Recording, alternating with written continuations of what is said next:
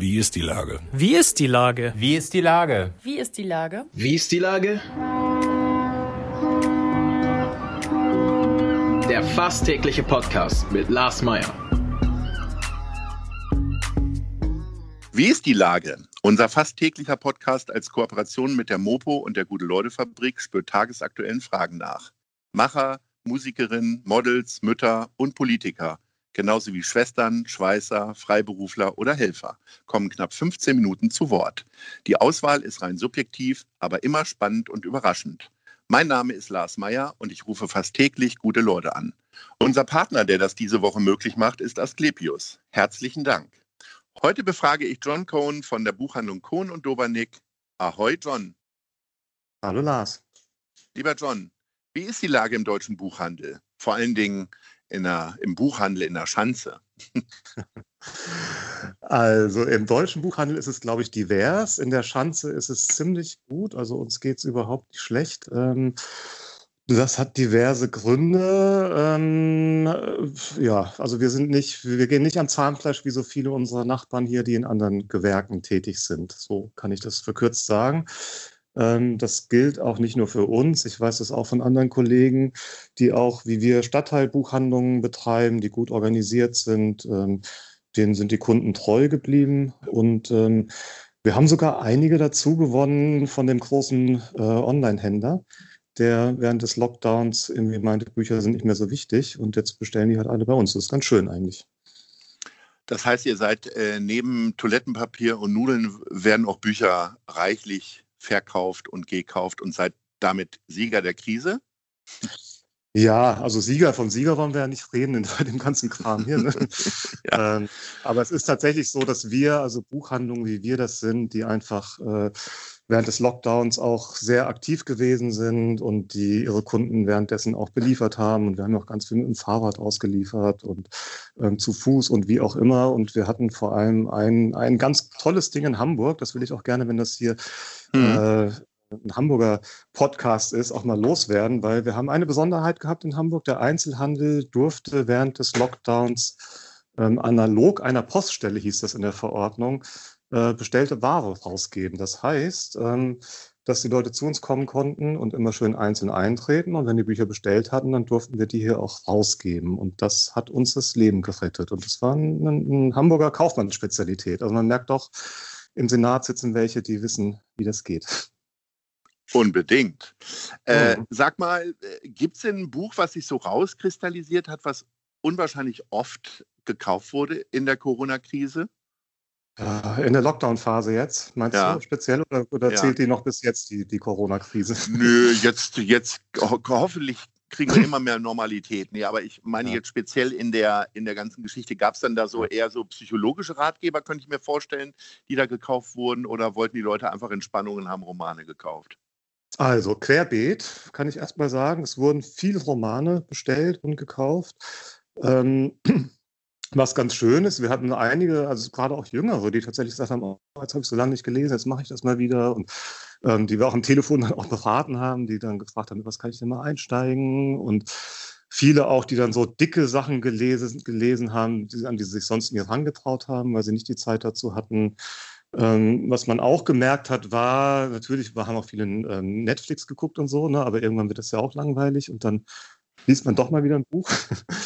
Ähm, so, und dann gab es natürlich ein paar Titel, die in der Zeit auch äh, gerade stark waren. Also stark bis jetzt auf alle Fälle Sprache und Sein von Kypra Gümüşay, das muss ich unbedingt nennen. Ähm, ist ein, ein Alleine Sach aus patriotischen Gründen, weil sie ja eine ganz wunderbare Hamburgerin ist. Ga, genau deswegen und weil es auch ein tolles Buch ist und weil sie auch toll ist und weil es uns auch freut, dass es, äh, also es ist bis heute eigentlich, aber das, das war schon in der Zeit natürlich, sie hat das ganz kurz vorher, mhm. vor dem Lockdown wurde es veröffentlicht und das war bei uns so ein hausinterner Bestseller auf jeden Fall. Ja. Und da gibt es natürlich noch ein Buch, das, das wird nicht so viel gekauft, aber das gucken sich alle gerne an. Und das finde ich ja. ein Hammer. Das ist nämlich äh, ein, ein Fotobildband, der da heißt Ischgl von Lois Heichenbleikner. Und der okay. Lois, der hat schon seit Jahren, macht ja schon Fotos in, in Ischgl und hat jetzt tatsächlich direkt passend hier diesen Fotobildband. Und wenn du dir den anguckst, dann äh, brauchst Wundert du keinerlei Erklärung mehr. mehr. dann weißt du alles. Also das ist wirklich echt krass. Aber das kaufen wenige, das will man, will man dann, glaube ich, nicht mitnehmen. Aber wir haben es hier liegen. Also wer sich das mal angucken will, also ihr dürft es auch gerne kaufen. ähm, das, das finde ich ist für mich. Und es gibt noch ein Buch, was ich auch dann, wenn ich schon jetzt über Bücher reden ja. ähm, ganz neu jetzt, erst seit einer Woche da. Mhm. Ähm, das war übrigens auch in der Mopo mal so vorab, gab es da wunderbar Bilder schon veröffentlicht, sehr früh. So heißt das Corona Nights von ähm, ja. Tim Oehler. Ist auch ein Fotoband. Und ja. der ist während des Lockdowns in Hamburg unterwegs gewesen und hat einfach die leeren Straßen fotografiert. Das ist, ist toll, finde ich. Das ist ein richtig toller Bildband. Ähm, äh, sehr amerikanisch von der Art zu fotografieren. Ähm, bisschen stilisiert, sieht aus wie so, wie so ähm, Filmstills so ein bisschen. Aber ähm, ja, ich finde das, find das ganz großartig. Ist gerade bei Junius erschienen, auch ein Hamburger Verlag.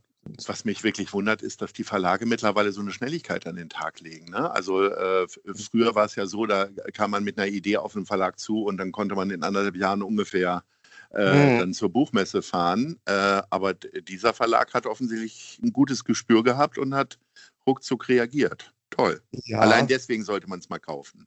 Genau, für den ja. Mut, so Sachen so schnell zu machen. Ja, äh, sag mal, wie ist denn das mit, ich habe neulich mit einer Bestseller-Autorin gesprochen, die sich ein bisschen gesorgt hat darum, um äh, Debütromane und so weiter in, mhm. in der mhm. Krise, weil die Leute möglicherweise nur auf die gesetzten Namen irgendwie setzen mhm. würden. Äh, wie empfindest du das?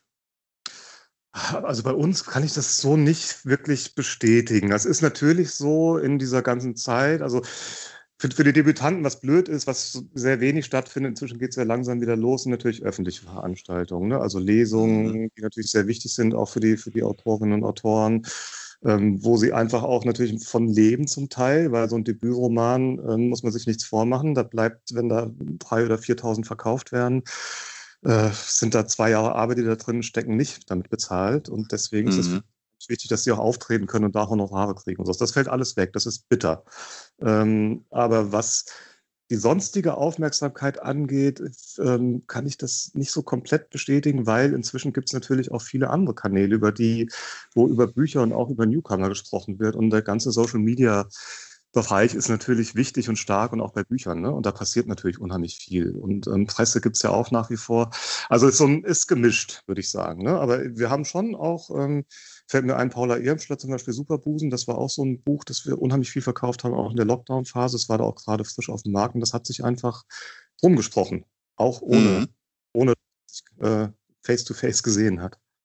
Ja. Wie viele Bücher liest du denn selbst in der Woche, um so auch Tipps weitergeben zu können? Ja, Oder ja. hast du mittlerweile genügend Angestellte, die dir genügend Tipps geben? genau. Oder lässt dir vorlesen, genau. Genau. Ähm, nee, ich kann das, die Frage, die Frage wird man natürlich auch, wird, wird öfters gestellt, so. Mhm. Ja, ähm, sorry für die langweilige Frage. Sagen. Nein, überhaupt nicht. Ist ja, ist ja keine Frage. ja. Ähm, aber ich habe so äh, habe ich natürlich eine, eine, Antwort, die ich schon oft gegeben habe. Das variiert total. Ne? Also es gibt mhm. bei mir auch Phasen, wo ich wenig lese, ähm, weil ich einfach nicht dazu komme. Und wenn ich den ganzen Tag hier schwerstens gearbeitet habe, dann bin ich manchmal auch abends nicht mehr so richtig fit, um jetzt noch vier Stunden am Stück zu lesen oder so. Ähm, mhm.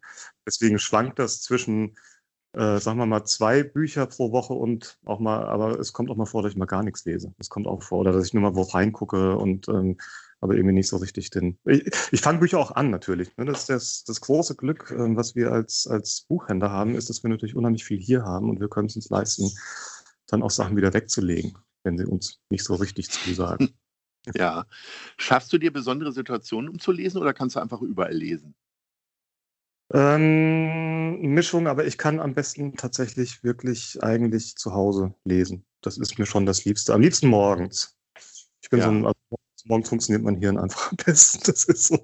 Ich lese aber auch viel abends. Ähm, ich lese, wenn ich Zeit habe. Ne? Ich bin nicht so jemand, ich, was ich nicht so gerne mag, ist, oh, jetzt habe ich eine Viertelstunde und jetzt, jetzt lese ich mal schnell eine Viertelstunde und dann so häppchenweise. Das mag ich nicht so. Ich mag schon gern mal eine Stunde am Stück haben. Kriegt ihr die Bücher denn auch früher irgendwie? Also kannst du mir jetzt schon sagen, was so im Herbst passieren wird, wo du äh, die Leute hinlenken würdest?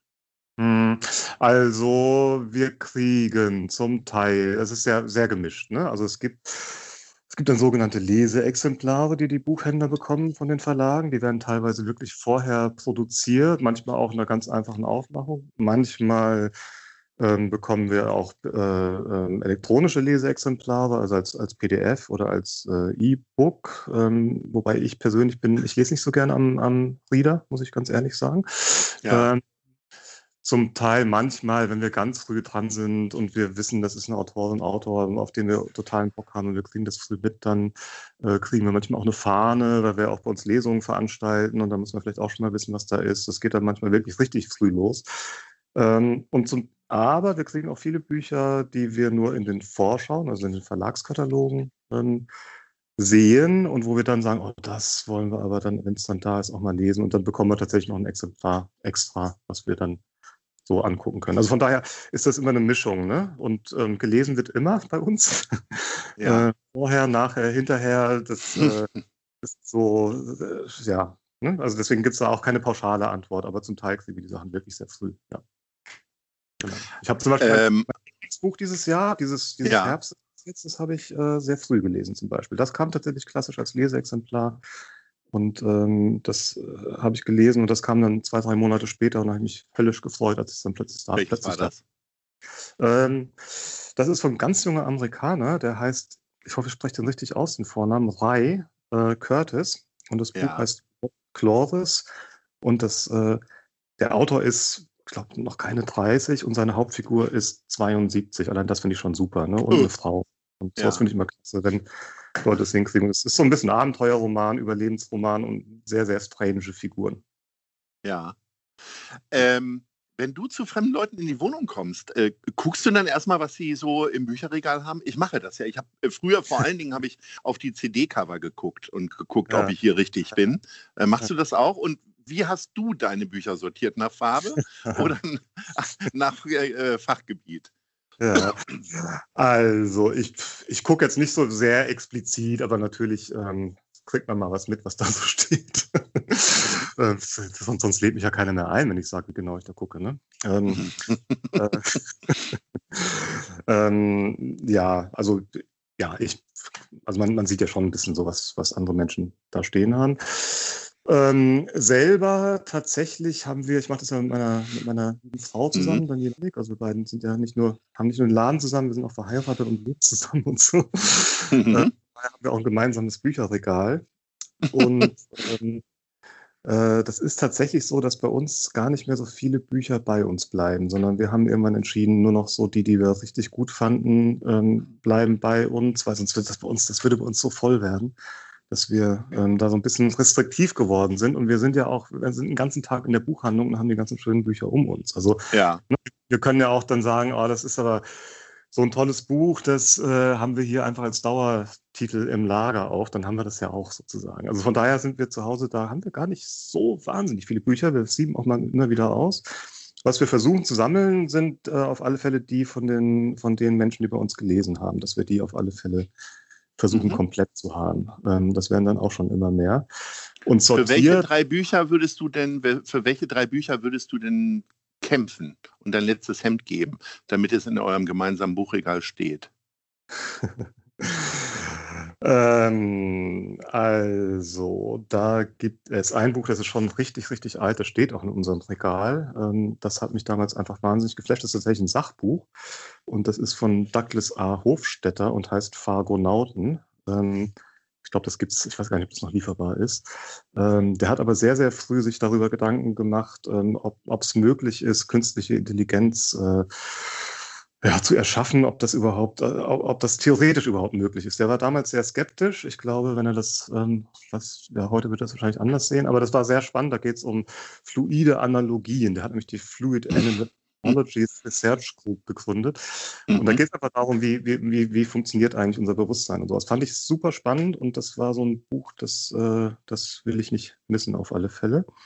Ähm, dann finde ich immer, obwohl ich muss zugeben, ich habe es nur hier im Laden, habe ich zu Hause gar nicht stehen. Siehst du, muss ich mal wieder mit nehmen. Äh, ich finde das wichtigste Buch für mich äh, George Orwell 1984 nach wie vor. Oh ja, das habe sogar ich gelesen.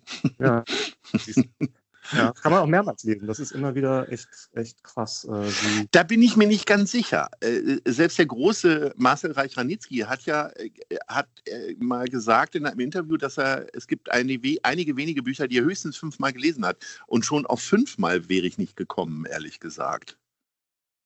Ja, nee, nicht. Ich auch nicht. Ist also, es wirklich so, so? Bei dir, meine ich? Dass ich so Bücher so oft lese, meinst du? Oder wieder mhm. lese? Mhm. Nee, mache ich auch nicht. Mach ich, habe ich gar nicht Zeit dazu. Also ich muss ja immer neuen, neuen Kram oder will auch immer neuen Kram lesen. Ja. Aber Orwell 84 habe ich tatsächlich schon mehrmals gelesen. Okay, also so dann noch das dritte Buch und dann musst du noch verraten, wie die sortiert sind. Ob farblich ja, oder ja, nach Fachgebiet. Ja. Also drittes Buch so spontan, so, so wichtig, ähm, muss ich jetzt mal passen, weil das, das sind, das sind, glaube ich, einige, die ich, die ich alle. Ich kann generell sagen, wenn, falls ihr das mal hört, würde sich bestimmt freuen. Ähm, äh, wir haben so eine schöne Sammlung mit Büchern aus dem Bilger Verlag. Das ist so ein ganz kleiner Schweizer Ein-Mann-Verlag, der einfach die schönsten, auch die, die am schönsten gestalteten Bücher macht. Und ähm, der hat uns am Anfangszeit unserer Buchhandlung, haben wir, haben wir, da haben wir da so gelernt, wir können unsere eigenen Bestseller machen, weil die Bücher kannte keiner, die haben wir nur hier bei uns verkauft. Und mhm. ähm, da gibt es zum Beispiel von Urs Augsburger die Schattwand. Das ist ein wichtiges Buch für, unser, für unsere Buchhandlung. Das war unser erster hausgemachter Bestseller tatsächlich. Das ist ein, ein Bergroman, wo ich damals auch überlegte, als wir hier ganz neu angefangen hatten, oh, ich fand das Buch so toll, aber kann man denn in Hamburg Bergbücher verkaufen? Na klar, wir haben einen riesen Alpenverein hier. Ja, ja, ja, eben, aber das, das war mir dann nicht so richtig klar. Also das wäre vielleicht ja. das dritte, Urs Augsburger, die Stadtwand, die Originalausgabe. Nicht das okay, Fachbuch. so und jetzt ja. noch Farbe oder Fachgebiet? Ähm, nee, eher, eher nach Autoren so ein bisschen und manchmal auch die, die von diesem Bilder Verlag, eben, die haben wir alle zusammenstehen. Aber es ist auch ein bisschen wild. Also es ist nicht so, okay wir müssen ja in der Buchhandlung schon immer sortieren, dann will ich das zu Hause nicht so machen. Also so, Lieber John, die Viertelstunde ist so ja. schnell vorübergegangen, dass wir jetzt schon ja. länger gesprochen haben. Es hat großen Spaß ja. gemacht. Ich bin mir sicher, dass wir bald mal wieder sprechen hier am Telefon oder spätestens, wenn ich demnächst zu euch komme und äh, wieder ein paar Bücher kaufe. Deinen Tipps natürlich folgend. Kohn und Dobernick. In der Schanze habe ich vorhin gesagt, ist es eigentlich fast mehr Karoviertel, ne? Ja, wir, also, sind, wir, wir sind im Niemandsland, ne? zwischen Schanze und Karo. Okay. also, vielen Dank und Ahoi. Ja, Lars, vielen Dank auch. Das hat mir auch viel Spaß gemacht und bis die Tage.